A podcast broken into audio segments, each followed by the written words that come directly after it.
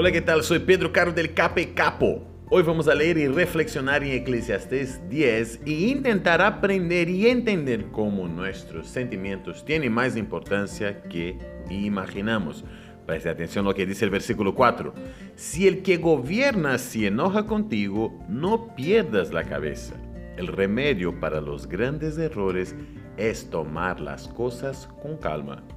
Quizás no todos nosotros llegaremos a ser presidentes o ejercer altas funciones, pero sí podemos aprender a ser más controlado en nuestras reacciones y a tomar las cosas con más calma.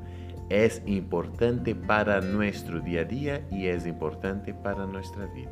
No te olvides que Dios te ama mucho. Que tengas un lindo día y que el Señor te bendiga. Chao, chao, chao, chao.